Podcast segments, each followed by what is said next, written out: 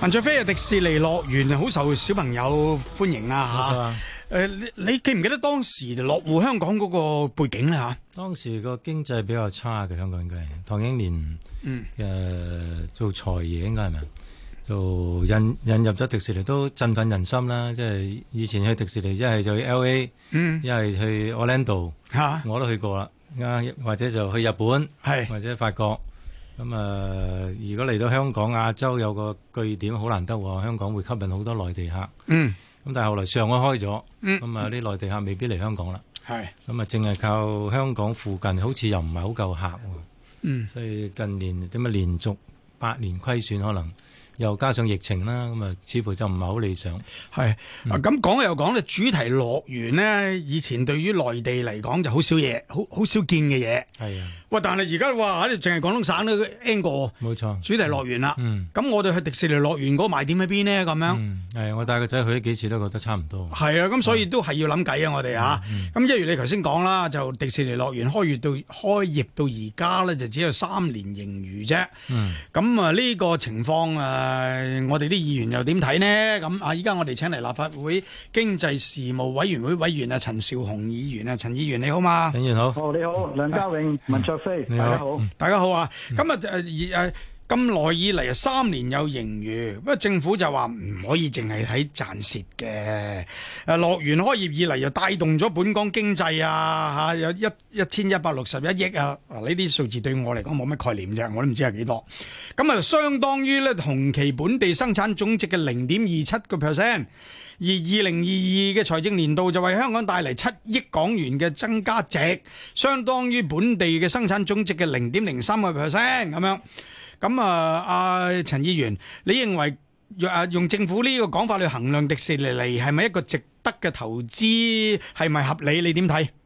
嗱，首先咧就誒、呃大家一開始都講啦，迪士尼主題樂園，嗯，誒、童話故事讓即係遊人就遊客去追夢咧，好開心嘅。係咁但係市民大眾關心就係話，咁你開心到幾耐咧？咁如果假如個樂園係一直蝕落去，蝕咁多年，咁究竟係幾時就可以恢復翻個健康嘅財政狀況咧？咁而家難得個疫情過後，嗯社會復常啦，內地同埋國際訪客增加啦。嗯咁究竟政府當局同埋迪士尼佢有冇一啲誒、呃、預計啊？幾時先可以轉虧為盈呢？咁畢竟咧，呢、呢個樂園都係一個生意啦，尤其是對迪士尼嚟講，係唔能夠年年去蝕噶嘛，蝕到幾多年之後，佢始終都會執，大家唔想見到呢個光景。當然，政府即係包括局長咧，喺琴日嗰個經濟發展事務委員會入邊咧，就一再拍心口強調，誒、樂觀嘅，咁啊迪士尼都樂觀嘅，咁咁但係即係樂觀還樂觀，大家主觀意願梗係想佢好嘅。嗯但係點點樣令到佢好呢？咁咁其實我覺得誒政府喺琴日個會議上面嘅回應係冇提供任何具體答案嘅，啊所以我就特登質問政府嗯同埋迪士尼公司啦，我質問佢：喂，未來年度點樣可以做到盈虧平衡啊？咁樣樣。係咁其實我就做咗啲功夫噶嘛，嗯翻查記錄咧，就好似頭先啊啊梁家永所講，佢錄得盈餘就三個年度，二嗯零一二去二零一四啊。嗯但我計過平均每年入場人次係七百二十萬到。嗯 OK，咁啊當中中國內地遊客就佔一半，嗯國際訪客就大約百分之二十，係本地客三分之一到。嗯，咁啊用呢個計嘅話，其實就嗰個入場人次好重要嘅喎、係就話係咪要遠遠高於七百萬嘅人次每年先可以達到誒盈虧平衡咧？我就問咗佢啦。嗯。咁當然，除咗呢個之外，仲有同入場人次息息相關嘅，就係、樂園整體收入同埋邊際利潤、嗯固定啊，同埋邊際成本因素啊嘛。呢啲因素涉及咩咧？入場票價、商品售賣、餐飲啊、啊酒店住宿等等啲收入都計嘅喎。嗯咁要睇翻啲數咧，其實二零一四年樂園收入大概五廿零億，就賺咗三億。嗯。啊，二零一五就開始出現虧損啦，啊當年收入就五十億到，就蝕咗一億幾。嗯。隨後幾年咧，每年收入五十至六十億之間，每年就蝕一億至四億。係咁其實呢數好坦白啦，擺出嚟嘅時候，以迪士尼公司同埋政府，佢一定有個預計。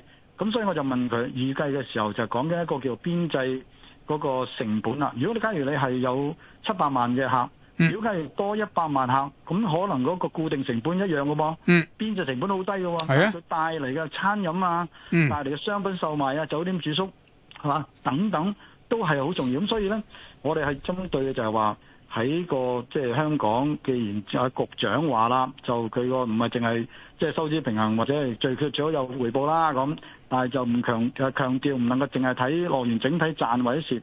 喂，但係我覺得如果局長講到係要檢視對本港經濟嘅整體帶動，嗯，咁就一於就講到咩呢？有個乘數效應，係點樣去做聯合推廣？冇錯買張套票，嗯可唔可以讓個客嚟到嘅時候唔係淨係去迪士尼？嗯一張套票可以幾日，每一日一日就去迪士尼樂園，第二日去故宮博物館，嗯第三日去海洋公園，佢、嗯留多幾日嘅喺香港住多一兩三日酒店，喂、係個乘數效應就嚟噶咯喎，冇額錯外消費，額外增加就業，係咪？係咁但係好即係有啲失望啊！誒、兩位主持，琴嗯日我哋個會入邊咧問咗呢站問題嘅時候，局長就淨係好似誒信我啦，啊有信心嘅，誒嗯樂觀嘅咁。咁、嗯畢竟我哋都要睇條數嘅。明白明白，好啦，睇條數你又研究過啲佢嗰啲數啊，咁啊呃咁耐以嚟有三年盈餘，咁盈餘嗰嗰啲年年份啊，其實最主要嗰、個呃構成係嚟自邊度咧？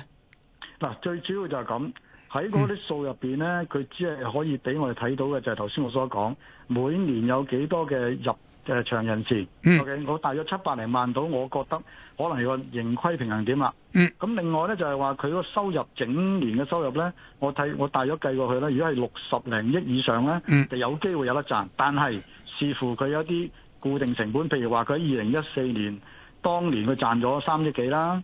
但係跟住佢應該使咗好多錢咧，就做嗰、個即係叫做誒擴建同埋發展計劃。嗯咁呢個係好嘅，因為預先投資嘅時候，喺當年我記得二零一六年佢宣布計劃嘅時候咧，其實柏森某政府話、嗯應該每年嘅入場人次可以達到九百萬至九百三十萬之間。嗯咁啊預期嗰、個因為擴建計劃嘅就吸引好多人入嚟啦咁。咁但係而家你遠遠達唔到九百萬喎、嗯咁要點樣可以由而家七百萬到去到九百萬，爭個二百萬咧？就頭先我所講啦，嗯就要有個推廣，有個即係一連串嘅行動。嗯你整咗嗰啲誒，即係新嘅景點嘅話咧，我諗大家都都記得。頭先好似阿文卓飛都話齋，嗯去咗一次兩次就冇咩興趣去啦。係咁嗱，本地嗰啲係咁啫，而訪客訪客嗰啲咧，有可能佢去咗一次兩次，佢唔會特登啊嚟香港就係睇迪士尼嘅，嗯應該就嚟到香港有好多其他吸引景點嘅同時，咦，我都想去迪士尼睇下喎，再加埋咧，如果香港迪士尼有啲乜嘢嘅誒誒擴建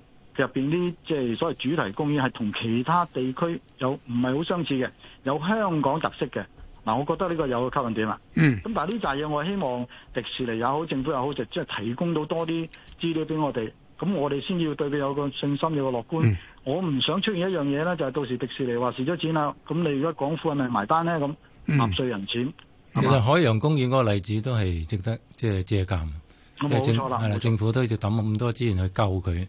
係嗯咁啊。啊，會唔會第二個要救迪士尼都要抌咁多錢呢？咁值得反思啊！啊！我哋係好肉緊嘅，迪士尼又好，海洋公園又好，既然難得有本地嘅主題誒、呃公園嘅話咧，就應該係要即係想盡辦法去即係拓展佢嗰、個即係收入，同埋增加佢嗰、個即係邊際嘅個利潤噶嘛。嗯，好，大家一齊諗計啦。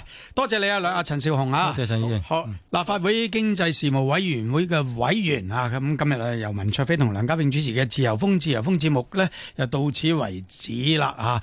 接住有新聞報告，再見。再見。